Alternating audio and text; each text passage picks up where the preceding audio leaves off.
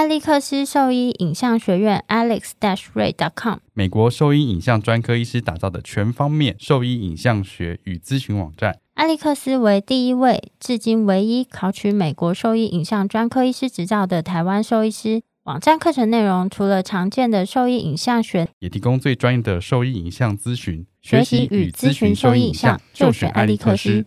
狗狗、猫猫防护跳蚤必施新选择：李兰灵藻虱 Seresto，对付跳蚤必施长达八个月的保护。一秒圈上，零叮咬，没有空窗期，不怕水，也没有异味。搭配新界爽滴剂，有效预防新丝虫及其他内寄生虫。三十种内忧外患一网打尽，简单点药，洗澡后立即滴。即日起至八月三十一号，购买李兰灵藻虱 Seresto 或新界爽，就可登录抽 iPhone 十三。活动详情请上脸书搜寻台湾李兰动保。李兰林早师加新界爽，让狗狗、猫猫的防虫新生活可圈可点。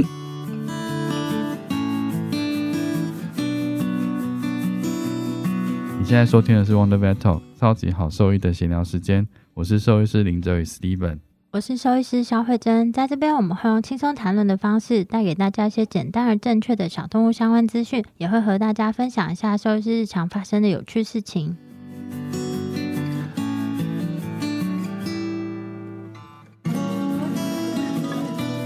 我想到了，你也可以录这个，我有在想而且。因为你有很多特别的故事，对，是我们完全接触不到的。这个是一般人都可以收听的，我觉得你可以找那个啊，吴静安搭档啊，就很适合。对啊，然后因为你们的那个受众是更广泛的，所以你就可以有广告。对，接压骨子。对，然后跟你们的专业也不用相关啊，不用相关，就是说可以配的。对啊，你就可以很多广告哎，因为说他卖任何东西都可以。这可以录进去吗？为什么不行？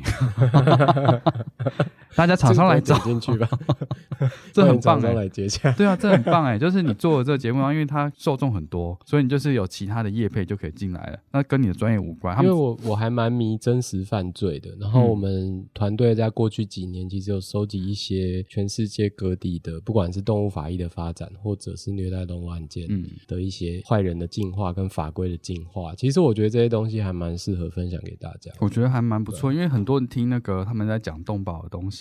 可能不是专业人士在讲的，很多都是擦边，然后讲的东西都是不是第一线的人员啦。哦。就是对啊，因为像他们可能在宣导一些观念，理解，或者希望大家关心这些，可是不够具体，嗯，或者是不够现场，嗯，就是没有描述，比较没有那么多。对，那你这样子广泛的讲的话，大家其实没什么感觉。我就只好找吴静安了，真的啊，而且你想休息的时候，就是让他讲就好了。你今天有什么跟大家分享？然后一个小时就过去了，你只要讲一句话就可以了。我觉得他真的能讲，因为我每年开我的选修课都有请他来讲，超棒的。在听他的故事，根本就觉得对啊，停不下来，非常的激烈。对啊，而且他讲的好有画面，他超级厉害的，真的。听他讲爬满墙的必师，身体都扬起来。真的，我现在想到都背都凉凉的，不舒服。那我们就继续喽。好，那今天很高兴，就是再次邀请到动物法医黄威祥助理教授来跟我们分享一些关于动物法医相关的内容。欢迎黄教授。欢迎黄教授。Hello，大家好。就我们刚刚其实一直都谈到动物法医，然后中间也提到一些病理兽医相关的内容嘛？那但在实际上，动物法医跟病理兽医师是有什么样的差异？应该是说，就是我我们跟上次有讲到定义嘛，法医就是要有案件，然后要有法律的问题，政府感兴趣或是法庭感兴趣需要解决。那这个我觉得是最根本上的差异。当法庭问了一个问题，可以用医学的角度去回答他的话，那动物法医或法医病理医师就有。机会来根据我们所看到去回答问题。那一般兽医病理医师可能就在做的主要的工作是呃，经济动物的解剖，然后找出疾病是什么，或者是医院动物死亡，然后做解剖，然后知道疾病或者是知道这个治疗成效如何。这些解剖是需要主人的同意的嘛？但法医的解剖不需要，法医的解剖是需要有关当局的授权。这两件事情在本质上，我觉得有不太一样的地方。那至于我们在做的东西，就是根据我们病理的专业，从肉眼。然后进一步的采代表性的简体去放在福马林里面，然后再去做切片，然后在显微镜下看切片，呃，大致上是 follow 这样子的过程。那这些专业的训练其实基本上是差不多的，只是法医可能会有一些更细致的关于创伤方向啊，关于凶器啊，关于背后可能造成这个动物死亡的原因，有没有人需要为这个负责这件事情上比较多的琢磨，这是我们在法医上面稍微有点不一样的地方。但最主要、最根本的就还是授权的方式不太一样。凶器，所以说，例如说你那边会知道说，哎，这个，例如说你刚刚讲到的头骨碎裂这件事情，但是你如果没有现场的东西，你怎么会知道说它到底是？比方说，什么东西把它一个一个头骨，我们把从表皮开始看的时候，你可能会看到有比较集中的几个淤伤。那这比较集中的几个淤伤，你可以合理的怀疑这边可能会有几处的撞击。哦。然后当我们把头皮跟肉都剥开的时候，这是一颗粉碎性骨折的头颅。嗯嗯。它可能会有不止一处的整。个往内凹陷集中的骨折碎裂的痕迹，然后我们就可以合理的怀疑这只动物可能根据外面，我们可以怀疑可能有几次撞击。根据头骨的凹陷处，我们也可以进一步的再怀疑这个撞击到底有几处。然后我们可以去对照表皮我们所观察到的撞击，然后就最后做一个综合的研判。那你会知道，就是这只动物的头，它遭到的是一个。单一次的撞击，然后导致了一个非常剧烈的粉碎性骨折，嗯，还是他其实遭受到多次集中的撞击，导致了不止一处的，最后结果都是粉碎性骨折，可是他可能导致不止一处的凹陷，有几个受力点不一样。我们可以从这样子的地方去分辨，就是那这样其实你背后要调查的东西就不太一样。就如果我们很明确这个头就被撞一次，那你可能就要找一个面积很大的钝器，可能从高处掉下来，或是一个面积很大铁板啊、铁盘啊这样的东西。可是如果它是一个很集中的凹陷性的撞击的话，可能就多次的对多次的，你可能就需要去找的是棍棒或者是铁锤或者是什么。这只是一个很粗略的解说啦，嗯大概是这样。就是真的一个很推理的过程。对对对，这是这也是我最喜欢的地方。所以你就休闲的娱乐就是翻开案件，然后去看。你没有休闲娱乐，打开 Netflix，然后再找相关的别人翻开案件，对，看别人翻开案件。那会有一个那种小本本，就是大本本，大本本就是。记录未解决的悬案，你知道看我们看那种推理剧，cold case 的。嗯，对对对，就是就是你多年前未解决的悬案，然后在多年后你突然一个灵机一动，想说啊，这个可能就是什么，然后再回去翻你的这个大本本。我目前还没有，我有一个不够多年专对还不够多年，但硬碟有专门在收集这样的案件。那的确是我们在二零一一年可能还不是那么熟悉狗咬猫致死的伤势，到二零一六年、二零一七年，其实最近有非常多。因为有爱猫人士、爱狗人士，然后爱猫人士在他他可能喂养的街猫在街上就被狗杀死的时候，他们可能就会有一点担心，开始会有一个想象是说，就是有人好像饲养了一群训练有素的狗。去攻击这个街当中的流浪猫。那在二零一六年开始有一个这样子的事件，就是有有人有这样子的怀疑，然后这个怀疑就从台北市的某一个区一直烧到全台湾各县市的很多区。那这个我都称它为白色箱型车传说。那这个主要原因是因为是传说对有点 有点像这个，但是主要原因是这些怀疑猫被训练有素的狗咬死的这些爱心人士，他们就绘声绘影的说，就是每当猫要被咬死之前，就是有一个。男生会开了一台白色的箱型车，然后会吹着哨子，接着箱型车就会下来六只。狗，然后这六只狗就会攻击这个街猫这样子。那从那一年开始，我们就会不停的一直收到各式各样的狗咬猫致死的猫的遗体，所以我们就发展了，我们要做这样的案件，我们必须要做很仔细的全身剃毛，然后很仔细的去检查伤口，再做很仔细的剥皮。在这过程当中，我们发现，哇，狗狗其实有时候真的很调皮，调皮。狗狗狗狗会对在街上的狗狗，或者不管啊，这只狗狗可能是有人饲养的，然后出来遛，没有带牵绳或是什么，狗狗欺负猫的时候，或欺负。它猎物的时候，的确他们会做出会导致各式各样的创伤，有时候会带走一只脚的，有时候会带走一整颗幼猫的头的。那你可能在犯罪现场附近都找不到相关的证据。一般的民众看到这样子断肢残骸的动物的时候，他可能第一个时间他是害怕的，然后他就会觉得，哎，是不是有人在肢解猫，然后丢在路上要吓大家？可实际上，我们剖开来，可能剃完毛之后，发现哎身上有几个狗的咬伤或是什么。然后在这几年，我们剖了这么多狗咬的案件之后呢，我再回去看你说的二零一一年我们遇过的一些案子的时候，我就会发现，哎，原来那个时候只要我再多检查一下，我再多把毛剃掉，我也许就会很确定它是被狗咬出来的伤势。所以之前那个在检查的时候不太确定他们到底是不是对之前我们致死。之前我们就顶多是说啊，它是因为这个穿透伤或者这个多发的穿透伤导致的死亡，但没有办法确定。对，那个时候比较对狗咬没有那么多经验，而且那个时候我们都会先入为主的觉得狗咬可能就会是成对性的四个四个，对，四个四个或者是至少两个这样子。然后因为要对合嘛，所以就是我们都会觉得犬齿可能会穿过，至少会穿过动物的皮肤。然后所以你要看到是成对性的穿透伤。可是根据我们的经验啦，就是狗只要有办法固定住。动物抓起来可以把它们抓起来甩的话，其实不见得一定会是成对性的穿透伤哦，没有穿过去。对对，反而是皮下会有很大片的撕脱伤，或者是表面有时候会有撕裂伤。哦，然后剃完毛之后，有时候我们会在皮肤上面看到，就是狗的门齿或臼齿所形成的擦伤。嗯，这个东西其实整个综合起来看，就会非常明确知道它是一个被狗咬的案子。哎，可是这样子的齿势是可以分，齿势很难分，因为狗欺负它的，呃，我们称它做猎物好了。狗欺负它的猎物的时候，其实基本上它们有时候不止一只狗，那有时候是抓起来就到处甩这样子，所以其实我们很难从齿势分得出来。但是人类法医课本其实常常会说，就是你可能被狗咬了一口之后，可能会有很明确的狗的齿势留在你的手上。那这个东西我们比较不容易在动物的被害者身上看到，因为它们的皮是比较。松。第一是这个皮皮比较松，是一其中一个很大的原因。然后第二个是，我觉得狗攻击人类跟威吓人类的方式，跟他们攻击比他们小的动物的方式，其实可能会有稍微有点不同。这样子，如果是人类咬了之后再被拉的话，其实齿势也会很不好量。可如果人类就是被咬住一口，就动不动就不动了，然后。把狗嘴巴扯开，你会有比较清楚的齿势。可是狗去抓比它小的动物的时候，它会抓起来甩。再加上皮下空间，再加上很大面积皮下撕脱伤，其实很难去辨别它的齿势。我比较好奇的是，像这样齿势，怎么确定是狗的，而不是别的？我们我们现在 人，我们现在会在伤口上面抹那个棉棒，然后我们去 P P 看有没有狗的 DNA 被我们 P 出来，还真的有 P 出来过。所以这样就可以确定 PCR，对，用 PCR 来确定是不是狗，就不会说是狼或人的。台湾没有狼啊，嗯，人带狗的齿是台湾有狼吗？台湾有狼吗？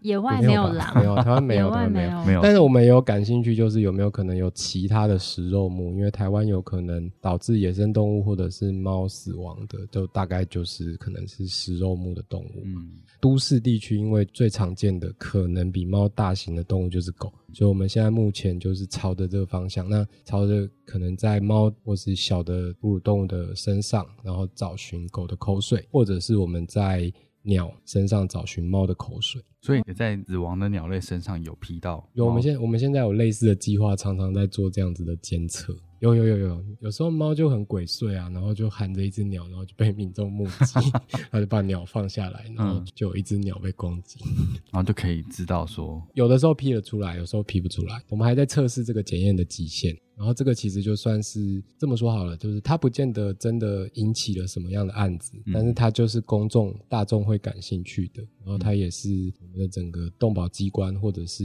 中央政府会感兴趣的议题，所以我们也都把它现在广泛的。认定为就是动物法医或建识科学所做的内容这样子。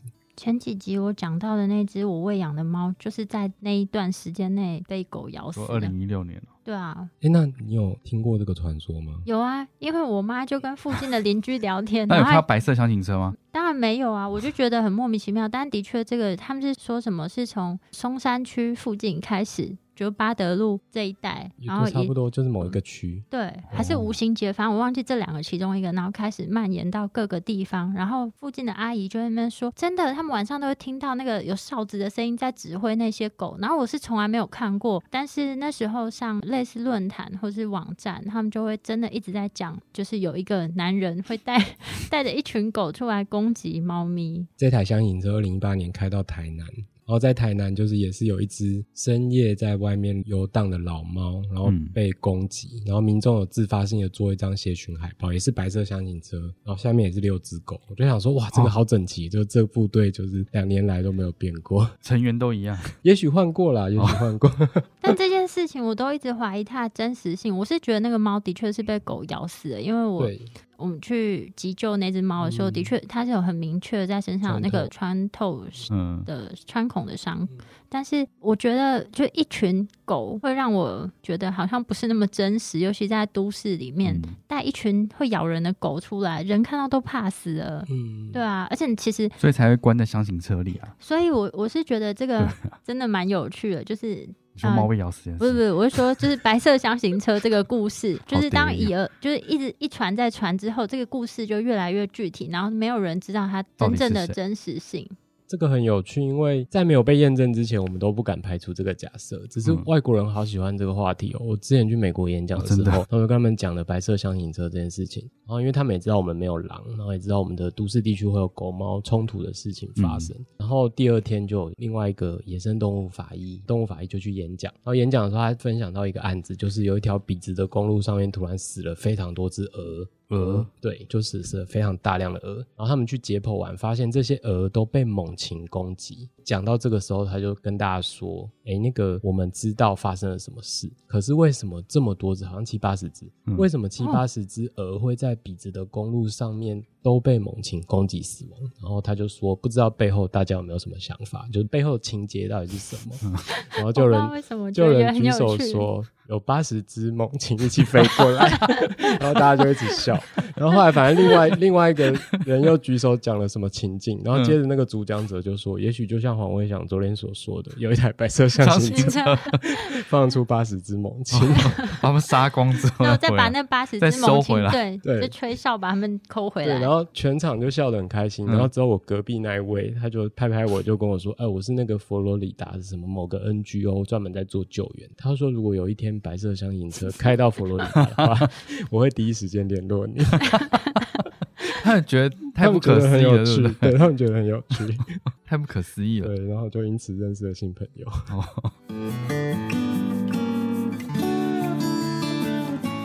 我是台大兽医专业学院动物法医及比较病理学研究室的黄威翔助理教授。你现在收听的是 Wonder Vet Talk，超级好兽医的闲聊时间，最专业的小动物知识 Podcast 频道。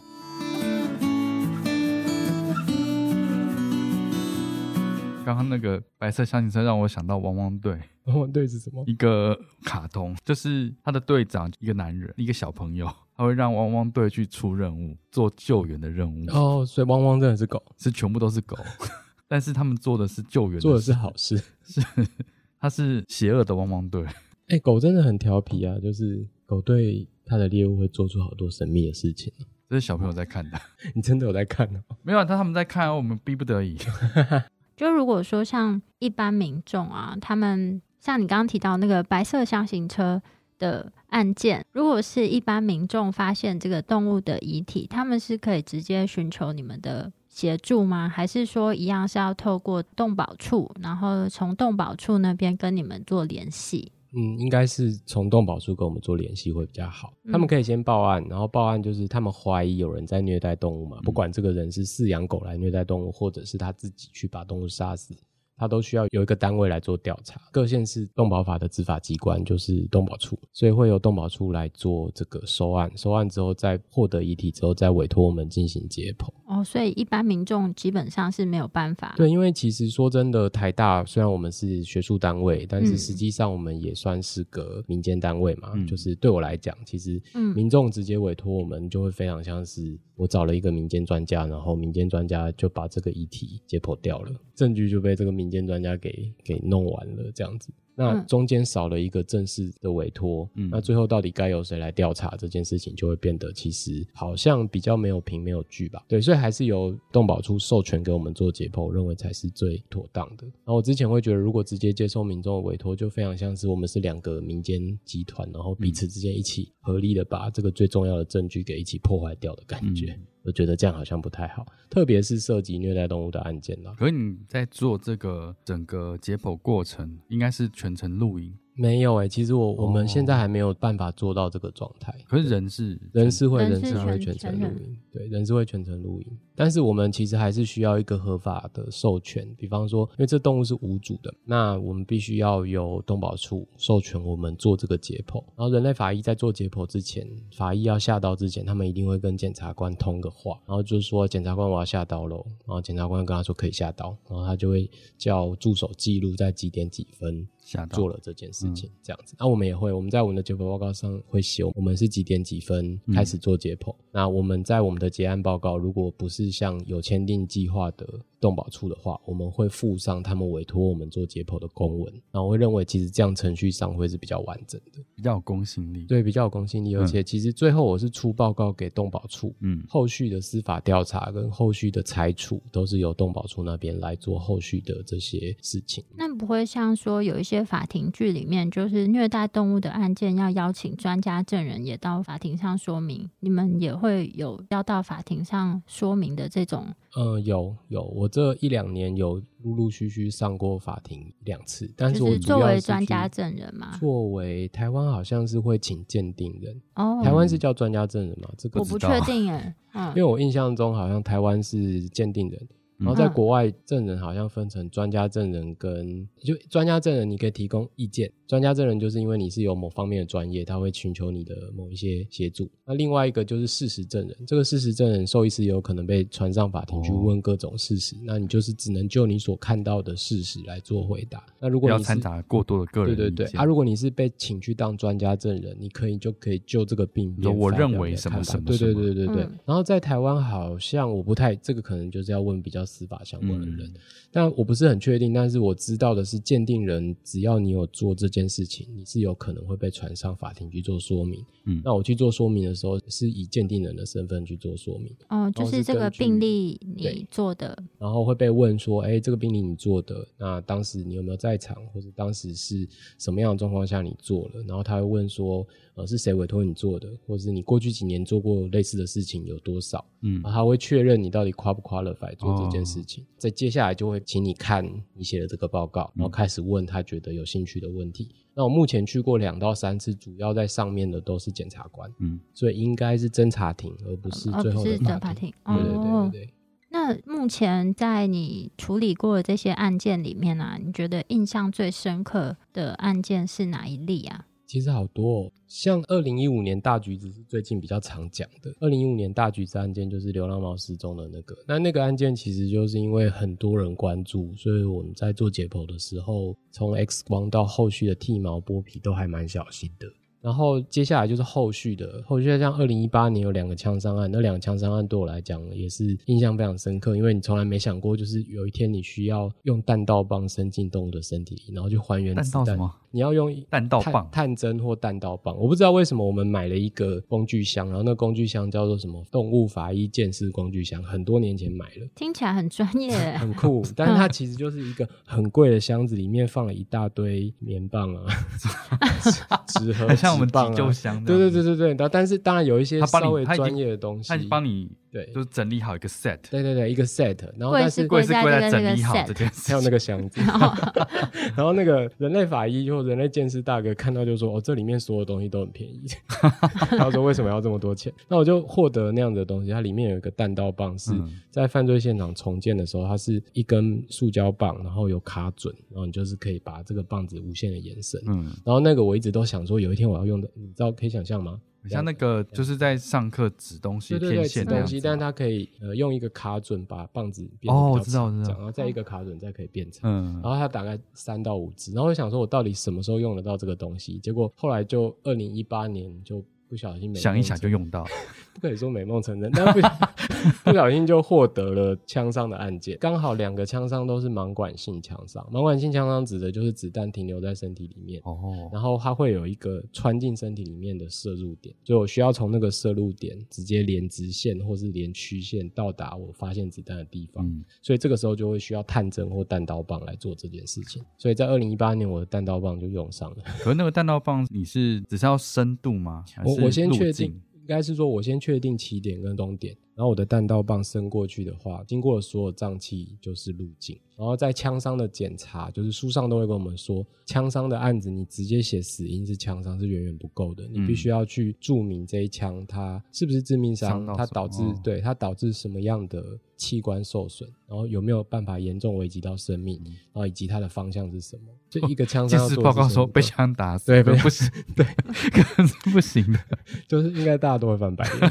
这个有有一阵子，这个相关的内容非常多啊，就是很久以前。有一个选举前的那个枪击案，嗯，然后那时候李昌钰博士很红，所以就有一阵子什么各大节目都有来做相关见识科学啊，特别是这个弹道的鉴定，对对对。我觉得那个蛮有趣的，但是在动物上也有这样子的东西，我觉得蛮特别。应该说我们在遗体上面做这件事情，但是其实也都是归功于我那一年有去跟法医做了一年的解剖，嗯，然后法医有告诉我说哪些案子的处理上面要非常谨慎，所以很感谢法医给了我这么多的学习教导，这样子。所以那这两个案件的。子弹大小是差不多的吗？不一样，一个是因为我是杀熊，杀熊是不是应该是熊是熊是杀伤力要很强的圆形的铅弹，它是圆形的铅弹，然后那个铅弹大概直径是十一 mm，一点一公分，一点一公分，一点一公分，大哎。然后我们大概再过两年，就是二零二一年还二零二零年的时候，有一个山老鼠被。三老鼠是人，就是盗猎，然后被。我没想到需要 强调一下，怕有人误会。怕我等下问说，那你有验过三老鼠吗？对。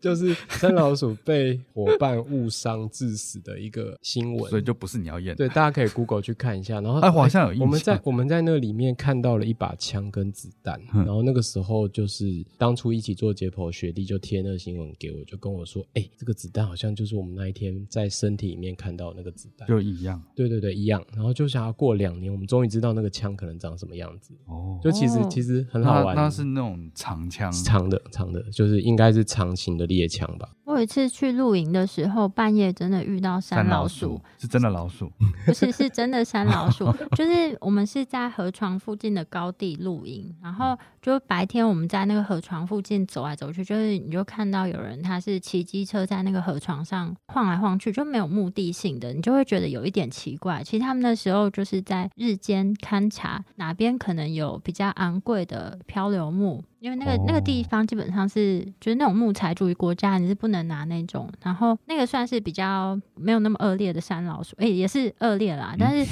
就是因为有些是把这个活的树直接砍伐，然后他是去找漂流木类型的。然后在半夜的时候，我们在帐篷里面就听到他们开了那个货车下来，就是外面在下大雨哦，然后他们就是有那个要去载东西啊什么什么之类的声音，其实蛮可怕的。所以你在露营的时候遇到下大雨对啊，但我们也不敢探出去看，他们就说那个就是应该是白天有来探勘的人，他说人家头探出去就被杀了，对啊，很害怕，当熊就杀掉，一点一公分，很大哎，那个那个是熊的那只熊的致命伤吗？是因为哎那只熊被枪打腐败非常严重，然后那个时候就是前半身就是骨骸化了，嗯，所以我其实找不到它的皮肤，所以没有办法去找皮肤上的那个洞，然后一开始。我们在胸椎的背侧找到了那颗圆形的子弹，嗯，所以就在思考，就是到底是从四只脚着地射过去的呢，还是他威吓的时候两只脚着地从胸膛射过去？我们就要开始思考这件事情。然后一开始是先想说，哎，胸膛有几个大洞？我们先来看一下胸膛的这个洞有没有可能连到我们发现子弹的位置。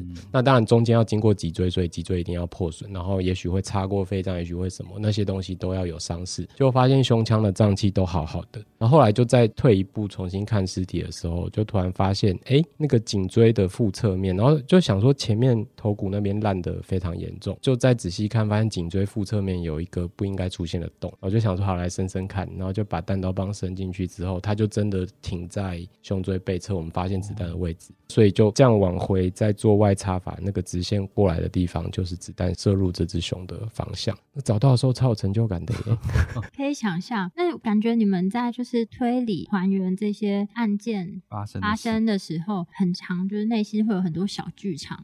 没错，没错，没错。现在会有很多小剧场跟小画面，就是收集到这些证据之后，然后脑中就会有好多个画面同时在。对我第一次做黑熊的时候，因为那个时候刚好熊大很红，然后就一直对不起，我就是对于 黑熊很了解的听众，请原谅我的无知。